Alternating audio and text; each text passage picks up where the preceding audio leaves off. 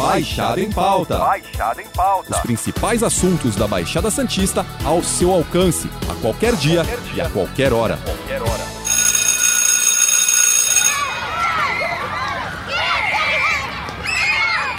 A volta às aulas segue dividindo opiniões. Enquanto muita gente defende a retomada presencial, outras pessoas acreditam que a decisão ainda é prematura. Em Guarujá, a volta das atividades nas creches está prevista para a próxima semana. No último dia 11 de dezembro, Guarujá autorizou a retomada das aulas na rede pública a partir de 8 de fevereiro para iniciar o próximo ano letivo. Já as creches municipais e conveniadas voltam a funcionar no dia 4 de janeiro. É um retorno com muitas mudanças, adaptações. Imagina para os pequenos, né? As creches aqui em Guarujá voltam na semana que vem. Seguindo as diretrizes da atual classificação do Plano São Paulo. Para falar sobre o assunto, a gente recebe o secretário adjunto de Educação da cidade, João José de Oliveira Pecchiori. João, como está sendo feita esta retomada? Na verdade, essa retomada nós já estamos trabalhando sobre esse retorno às aulas presenciais desde abril do ano passado, porque eh, assim que é, se decretou calamidade pública e a suspensão das aulas e atividades presenciais, nós montamos uma comissão de ensino remoto que começou a montar os roteiros né, de estudo para os alunos e que foram é, distribuídos tanto é, de maneira impressa nas escolas quanto online é, no, na página da Prefeitura Municipal, na aba Educação. Aí nós também montamos, paralelamente, uma comissão mista. Essa comissão mista era formada por representantes da educação, da saúde, do Ministério Público, do Conselho Municipal de Educação, dos conselhos tutelares, do Conselho Municipal da Criança e Adolescente e também da representantes dos sindicatos, tanto dos professores quanto dos servidores. Essa comissão mista trabalhou em cima do manual de protocolos de biossegurança. E agora, a partir de outubro, nós montamos uma comissão de reorganização de vida escolar, que nós chamamos assim, para que fizesse todo o trabalho de retorno às aulas presenciais. Você sabe que não é tão fácil nem tão simples. Como você disse, há sempre uma celeuma entre o retorno às aulas presenciais ou não. Nós fizemos um levantamento junto aos servidores, principalmente os professores e alunos, e os alunos pedem esse retorno, esse convívio, apesar de que não será da mesma forma, obviamente, mas muitos professores também pedem esse retorno. Essa preocupação é nossa também da secretaria, como de todas as secretarias dos nove municípios da Baixada, porque nós fazemos parte da CTE, da Comissão Temática Educacional do Condesb, e nós temos nos reunido duas vezes por semana desde abril para discutir algumas ações metropolitanas, né, até para dar mais força a todas as secretarias. A gente vê, claro, que vocês fizeram um grande planejamento, mas mesmo assim muita gente se preocupa. Crianças, em geral, não têm muita noção da gravidade do problema e sabemos é difícil com que mantenham distanciamento. Quais as principais restrições e medidas adotadas para manter essas crianças protegidas? É, essa comissão mista que eu acabei de falar, de citar, ela montou um manual de protocolos de biossegurança. E o que, que nós fizemos? Primeiro, nós trabalhamos em cima de duas premissas: a segurança e o acolhimento. Essas foram as duas premissas que norteou todo o nosso trabalho de todas as comissões que nós fizemos. O manual de protocolos de biossegurança, que foi muito bem montado com a equipe mista e o pessoal da medicina do trabalho é que está trabalhando junto às escolas, nós fizemos o seguinte: montamos três escolas é, modelo. É, a NEIM Alberto Seibin, que é creche, há uma escola de educação infantil Augusto Antunes Correia e uma escola fundamental que é o Miriam Terezinha. Essas três escolas, elas foram montadas com o auxílio da, da medicina do trabalho, todo o protocolo, as marcas de chão, etc. E o que, que nós fizemos? Nós organizamos por grupos, até por segurança, todas as escolas do município é, visitam essas escolas para ter uma noção exata de como fazer nas suas escolas.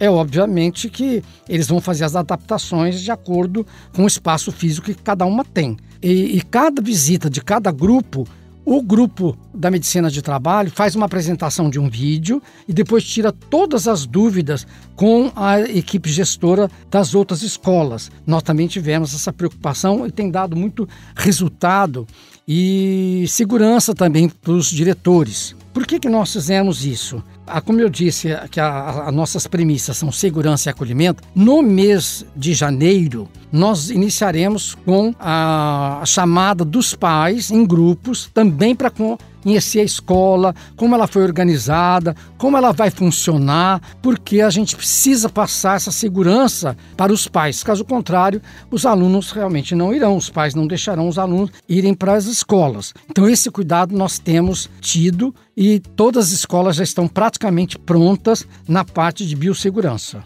Algumas cidades da região fizeram pesquisas e ouviram opiniões de pais e educadores, como você bem disse na primeira pergunta. Mas como foi tomada essa decisão em Guarujá? Não houve nenhum atrito com os pais, por exemplo, que não querem que os filhos voltem para as aulas? Olha, é, atrito não houve, não. Graças a Deus não houve. Até porque, é, durante todo esse período em que nós trabalhamos com os roteiros, atualmente nós fizemos um último levantamento, agora no final de novembro. Nós temos escolas, por exemplo, nós temos quatro escolas, por exemplo, que não tem nenhum aluno fora da escola. Todos fizeram os roteiros. As escolas que estão com mais problemas é de, não chegam a 10, 15 alunos. Nós temos tido essa sorte. E por que, que isso aconteceu? Quando nós começamos a divulgar e foi publicado no Diário Oficial um decreto sobre o retorno às aulas e também sobre a aprovação e reprovação de alunos, os pais começaram a ficar preocupados e até alunos que não estavam entregando os roteiros começaram os pais a aparecerem nas escolas preocupados. Isso foi uma coisa muito, um ganho muito grande depois da publicação desse decreto que nós fizemos sobre a aprovação e reprovação na rede. Como fica a questão das creches e do ensino particular da cidade? Vocês já tiveram algum feedback, algum retorno? Nós temos escolas particulares que são subordinadas à, à secretaria, que são as escolas de educação infantil. Ensino fundamental, ensino médio, é, são escolas são subordinadas à divisão regional de ensino do estado. Com relação às nossas escolas particulares, como elas foram autorizadas a, a funcionar, a nossa supervisão ela visita essas escolas e a, a adesão tem sido de 50% a 70% da, da frequência presencial. Mas elas também tiveram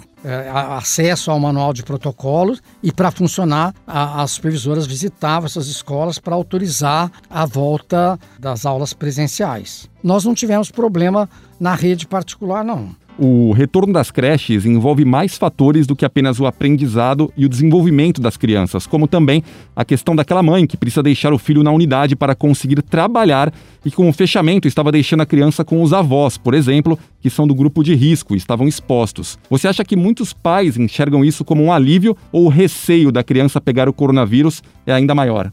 Nós temos pais nos dois casos que você citou. As creches, nós temos as NEINs, que são os Núcleos de Educação Infantil Municipal, e as NEICs, que são os Núcleos de Educação Infantil Comunitário, que atende a essa faixa etária de 0 a 3 anos e 11 meses. O que, que nós organizamos? Como que nós organizamos esse retorno? No dia 4 de janeiro, todos os funcionários retornam. Dia 5 e dia 6 de janeiro, nós é, lançamos atividades para as crianças do ensino infantil 3, é, que são as crianças mais velhas, que são os 3 anos e 11 meses. De 7 a 8 de janeiro são as crianças do infantil 2. De 11 a 14 de janeiro são crianças do infantil 1. E de 25 a 29 são as crianças do berçário. Por que nós tivemos esse cuidado? Porque o pessoal da comissão mista, que envolve o pessoal da saúde e do, da medicina do trabalho, é que nos orientou né, para que fizéssemos dessa forma, para que não houvesse é, o problema de muito contato. E aí, isso tudo, no mês de dezembro, foi passado para os pais da creche, nesses dois núcleos que nós citamos. O retorno vai ser um rodízio de 50% das crianças. Nós precisamos lembrar o seguinte: as nossas creches elas funcionam de duas maneiras. O período integral, que vai funcionar das 7 às 16, e parcial. Nós temos uma turma que vai de manhã, entra às 7 horas, e uma turma que vai à tarde, que entra às 12 horas. A partir de 7 de janeiro, todas as crianças vão recebendo aquelas,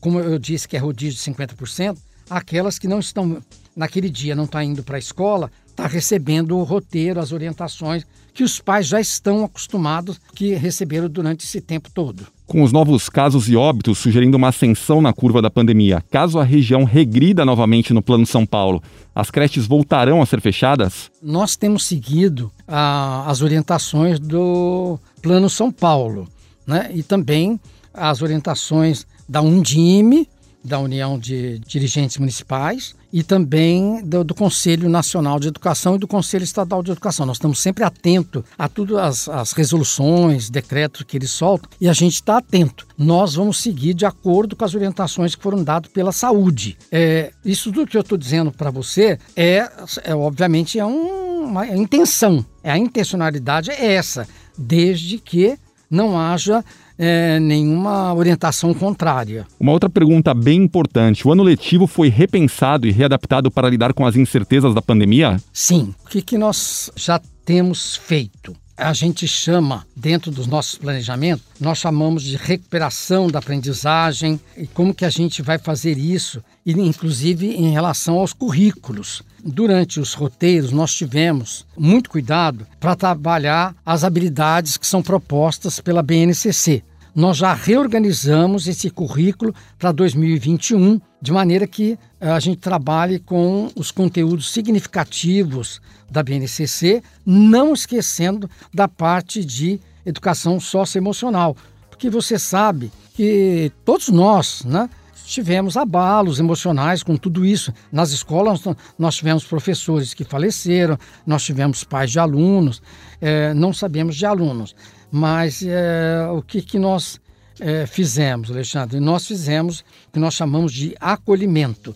Esse acolhimento, nós temos lá na Secretaria de Educação uma equipe multidisciplinar, que é formada por psicólogos, psicopedagogos, fono e assistente social. Esse grupo trabalhou primeiramente com o pessoal da Secretaria de Educação, depois trabalharam com todos os servidores das escolas, com todos os professores. E agora, em janeiro do ensino fundamental, é, nós vamos também trabalhar com o emocional dos alunos, aliás, dos pais de alunos durante o mês de janeiro, porque o retorno às aulas presenciais, as primeiras semanas, por exemplo, de 8 a 12 é, de fevereiro, os professores voltam 100% aqueles, obviamente, que não têm comorbidade, etc. E os alunos voltam 100%, mas com estudo remoto ainda. De 15 a 19, nós vamos fazer o acolhimento. É, alunos de 25% a 35% presencial, trabalhando com essa parte socioemocional. E de 22 a 26 de fevereiro, nós faremos o, o que a gente chama de avaliação diagnóstica, que é para a gente verificar a aprendizagem dos alunos para nós montarmos as ações que serão feitas em relação à recuperação da aprendizagem e do reforço escolar também. Tudo isso tem sido pensado e bastante estudado, com muita cautela, para que a gente possa é, não deixar nenhum aluno para trás. Secretário, obrigado pela sua participação no Baixada em Pauta. Na semana que vem a gente volta com outro papo com outro convidado. Lembrando que esse podcast está disponível no G1, Apple Podcast, Spotify, Deezer, Google Podcast e Castbox. Nos aplicativos existe a opção para você assinar esse podcast e receber um aviso sempre que um novo fica disponível. Eu sou Alexandre Lopes e encerro o Baixada em Pauta por aqui. Até o próximo. Tchau. Baixada em Pauta. Baixada em Pauta. Os principais assuntos da Baixada Santista ao seu alcance, a qualquer dia, qualquer dia. e a qualquer hora. Qualquer